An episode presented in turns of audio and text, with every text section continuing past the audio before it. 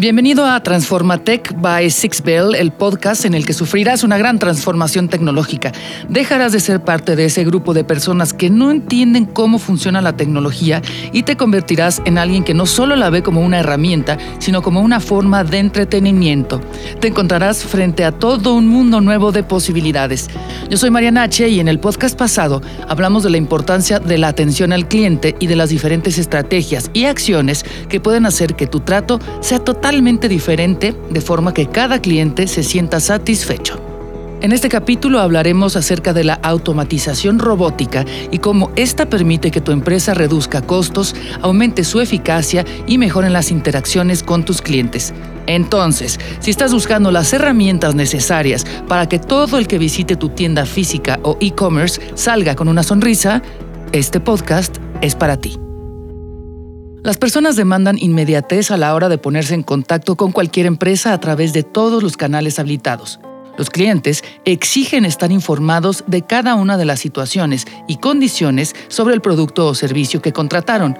Y por el otro lado, las empresas cada día están más preocupadas por reducir costos por medio de la automatización, aunque es importante que no se olviden de generar experiencias únicas que capturen nuevos clientes y fidelicen a los actuales. Recordemos que uno de los factores más importantes para incrementar la lealtad es reducir esfuerzos al momento de interactuar con la empresa. Mientras menos clics tenga que dar un cliente para lograr su objetivo, mayor será el número de ellos que llegue al final del proceso. De este modo, las compañías le apuestan cada vez más a la automatización cognitiva que se lleva a cabo a través de un proceso llamado automatización robótica. La automatización cognitiva, también conocida como automatización inteligente, es un conjunto de tecnologías basadas en inteligencia artificial que incluye el machine learning y el procesamiento del lenguaje natural. ¿Y qué diferencia de la automatización robótica de procesos? Robotic Process Automation. La automatización cognitiva funciona a un nivel semántico y trata de comprender los datos subyacentes, además de aprender del trabajo humano en forma continua y evolucionar con el tiempo gracias a los mencionados modelos de aprendizaje automático.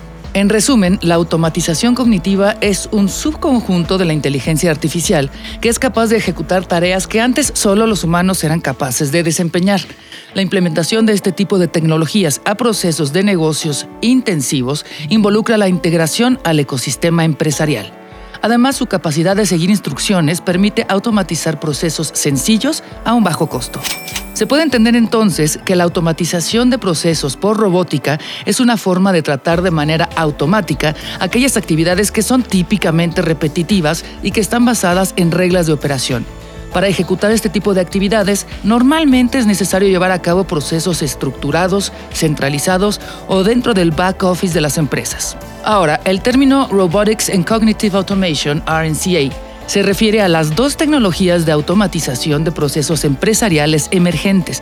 Por un lado, la robótica imita las acciones humanas mediante la automatización de tareas predecibles y repetitivas que no implican juicio. Y por el otro lado, las tecnologías cognitivas replican y aumentan la inteligencia humana. La transición hacia una capacidad de RNCA madura generalmente comienza con procesos individuales y luego continúa a través de ciclos de adopción ágiles e interactivos. En ese momento, las tareas digitales manuales que involucraban el ingreso, extracción o manipulación de datos basados en reglas eran ideales como los primeros proyectos para prueba del concepto y para las primeras olas de implementación de RNCA. Más adelante, el enfoque de los proyectos cambió hacia tareas orientadas al juicio, habilitadas por capacidades cognitivas. Los beneficios a largo plazo de implementar esta tecnología suelen aparecer a medida que las organizaciones expanden RNCA como una estrategia organizacional que puede incluir un centro de excelencia, políticas claras, definición formal de nuevos roles y responsabilidades laborales e identificación de nuevos puntos de contacto dentro de la organización.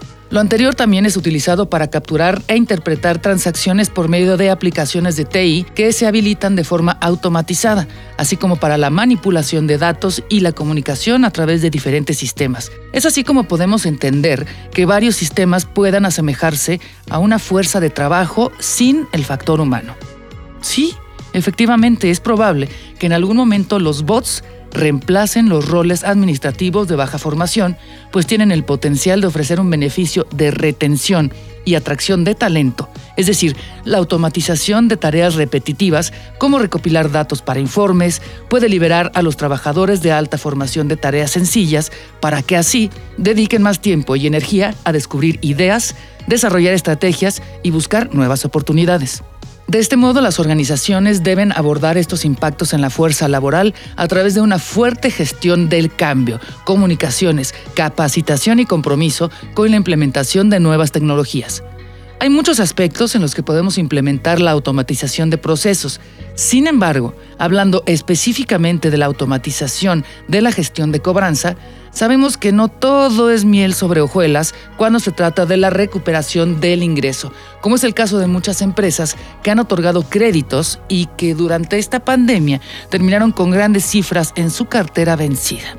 Es por ello que resulta esencial poner atención en el proceso de cobranza, pues es la única forma en la que se puede lograr el sostenimiento del negocio. Los eventos recientes de confinamiento y el distanciamiento social han puesto a prueba a los departamentos de recolección y recuperación, obligándolos a ser mucho más creativos en cuanto a sus métodos. Pareciera que no, pero a pesar de todos los medios con los que contamos, el lema de si no llamas, no cobras sigue siendo actual. De este modo cada vez es más común utilizar distintos canales como el teléfono, mail, textos, cartas y otros para informarles el estado de sus facturas o créditos, la obligación de pago y ofrecerles opciones de normalización y pago integradas. Así, el proceso de cobranza busca el equilibrio entre cobrar rápido y mantener la relación con el cliente. Si bien es verdad que queremos recuperar el ingreso en espera de ser cobrado, tampoco deseamos afectar la relación con nuestros clientes que tanto trabajo nos ha costado construir. Por eso, al liberar la presión de los empleados del centro de atención telefónica tradicional, a través del uso de una solución de canales digitales omnicanal, se le permite a la gente potenciar sus habilidades de cobranza. Pero la realidad es que garantizar que se realice la llamada ya no es suficiente en el escenario actual que cada vez resulta ser más competitivo. Los clientes a menudo tienen deudas no con una, sino con varias instituciones financieras, tiendas y otras empresas de bienes y servicios, y simplemente, como es natural, no pueden cumplir con todas. Por lo que el desafío es lograr reestructurar las organizaciones internas de cobranza y recuperación, repensar sus estrategias de cobro utilizando a la tecnología como un aliado imprescindible y enfocarse en la interacción digital con los clientes para asegurar la escalabilidad y un proceso de recaudación sin fricciones. Capturar y utilizar información relevante del cliente deudor durante la cobranza es muy importante, por lo que los ejecutivos de cobranza, riesgos y operaciones necesitarán contar con los datos que les permitan reconocer las diferencias entre las distintas causas de las deudas. Además, es importante saber identificar a los clientes a quienes aplicar analítica tradicional de riesgo de cobranza. O sea que los equipos de cobranza riesgo, estrategia y operaciones deben realizar la mejor segmentación posible con los datos actuales y de ese modo ajustar estrategias como políticas de incumplimiento y el criterio de reestructuración. Mientras esto suceda, estos equipos deben observar qué tan rápido se comenzará a recuperar cada área de la empresa y en qué orden. Hay que dejar en claro que el deudor no es el mismo en el sector financiero, en el sector automotriz, en el sector minorista ni en ningún otro sector, y que las razones de falta de pago de sus deudas pueden ser varias. Así que determinar la probabilidad de que un cliente regrese a un buen estado financiero a través de datos es clave. Un modelo de datos puede ayudarnos a conservar al cliente e incluso a conectarlo con procesos de venta futuros. Algunas de las preguntas que nos podrán brindar orientación respecto a esto son 1. ¿Qué circunstancias provocan su disminución de ingresos? Por ejemplo, licencia sin sueldo, enfermedad. 2. ¿Cuál ha sido el verdadero impacto en los ingresos disponibles? 3. ¿Cuál es su probable curva de regreso a un buen estado financiero de acuerdo con su dinámica familiar y el sector de la industria? De lejos puede parecer que lo anterior no es de gran ayuda, pero cuando el ritmo de vida de las personas comienza a normalizarse, aquellos que hayan capturado la información relevante para poder priorizar a quién contactar y con qué expectativas tomarán la delantera. No hay forma de llamar a todos tus clientes morosos el primer día, pero podrán evitar contactarlos en el orden equivocado, brindando mejores resultados. Ya existe tecnología que permite predecir el comportamiento del deudor y el tipo de soluciones que se le puede ofrecer durante una conversación para lograr los objetivos de recuperación de ingresos. Sin embargo, es importante buscar la plataforma correcta en la nube y encontrar las herramientas adecuadas para empoderar a los equipos de cobranza.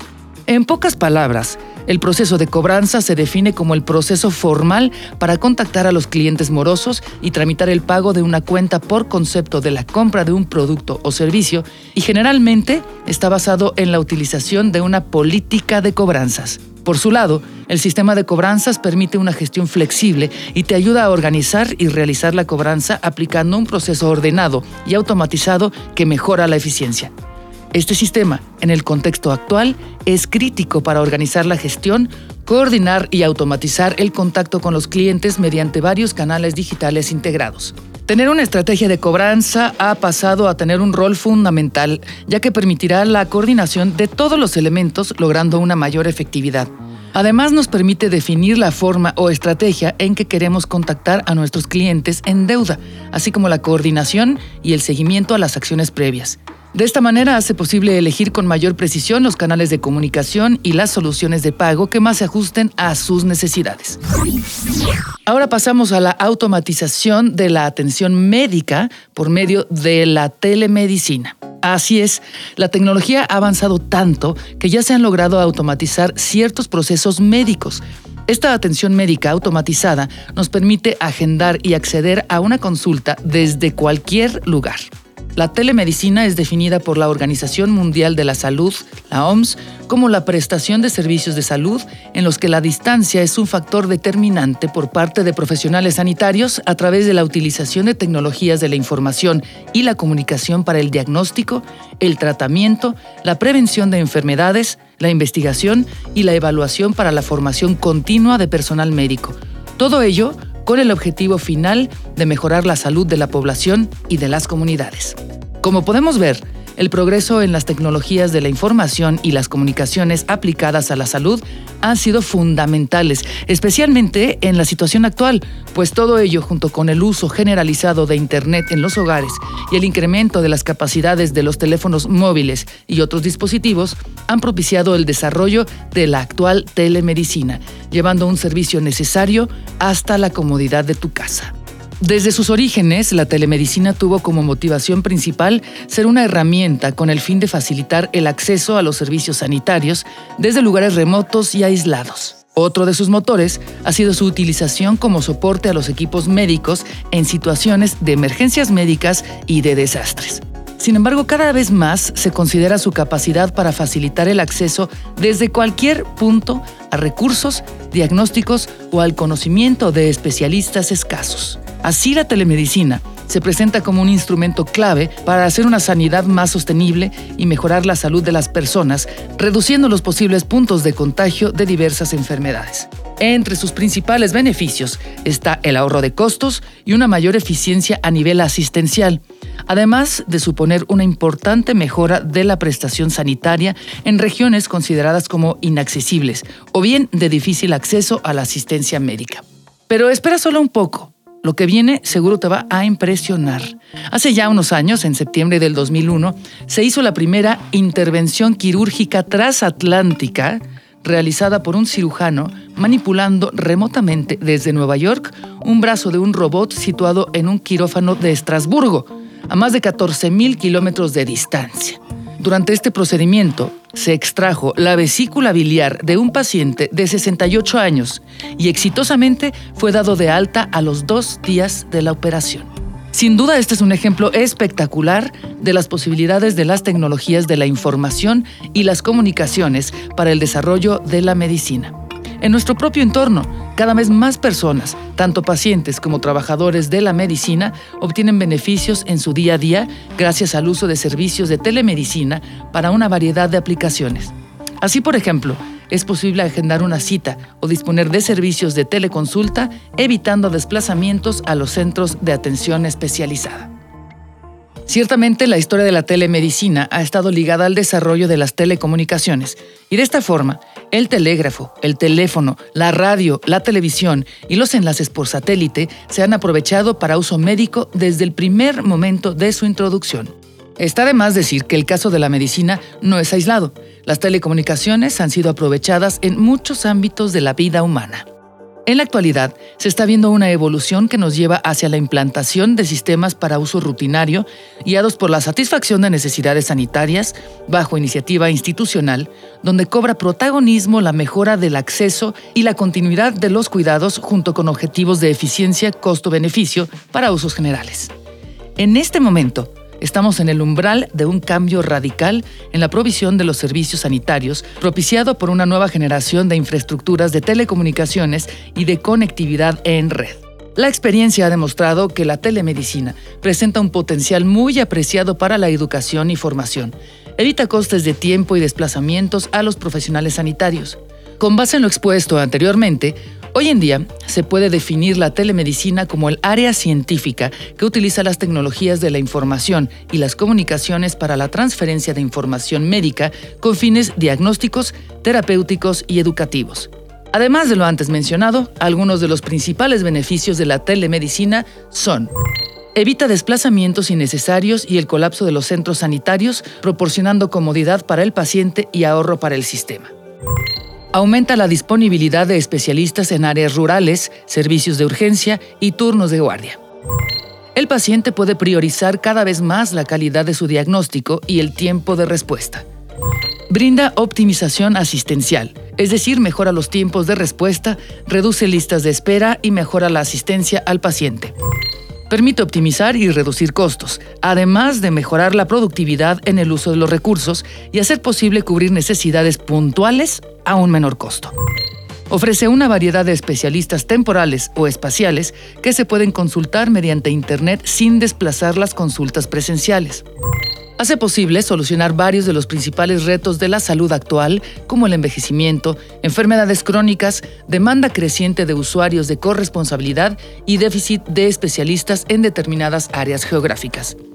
Del mismo modo, existen diversas modalidades de telemedicina que nos permiten satisfacer distintas áreas de necesidad, como son la teleconsulta para facilitar el acceso al conocimiento y consejo de un experto remoto. Telepresencia, que supone la asistencia de un profesional sanitario remoto a un paciente, como por ejemplo en el caso del telediagnóstico mediante sistemas de videoconferencia en tiempo real. Telecirugía, que cuenta con un número creciente de realizaciones experimentales, haciendo un uso importante de telerobótica, visión artificial y realidad virtual. En los casos que aquí se mencionaron, la cobranza cognitiva, la telemedicina y en cualquier otro, es evidente que la adopción de robótica tiene un impacto directo en los costos internos de la operación. Sin embargo, se busca generar verdadera eficiencia operativa es necesario contar con un plan integral que considere el impacto a nivel de capital humano, tecnológico y de procesos que soporte el cambio en todas estas dimensiones. Esto fue todo por este capítulo de Transformatech by Sixbell. Yo soy Mariana H. y no te pierdas el siguiente episodio, donde discutiremos nuevos temas de la tecnología y sus avances. Hasta la próxima.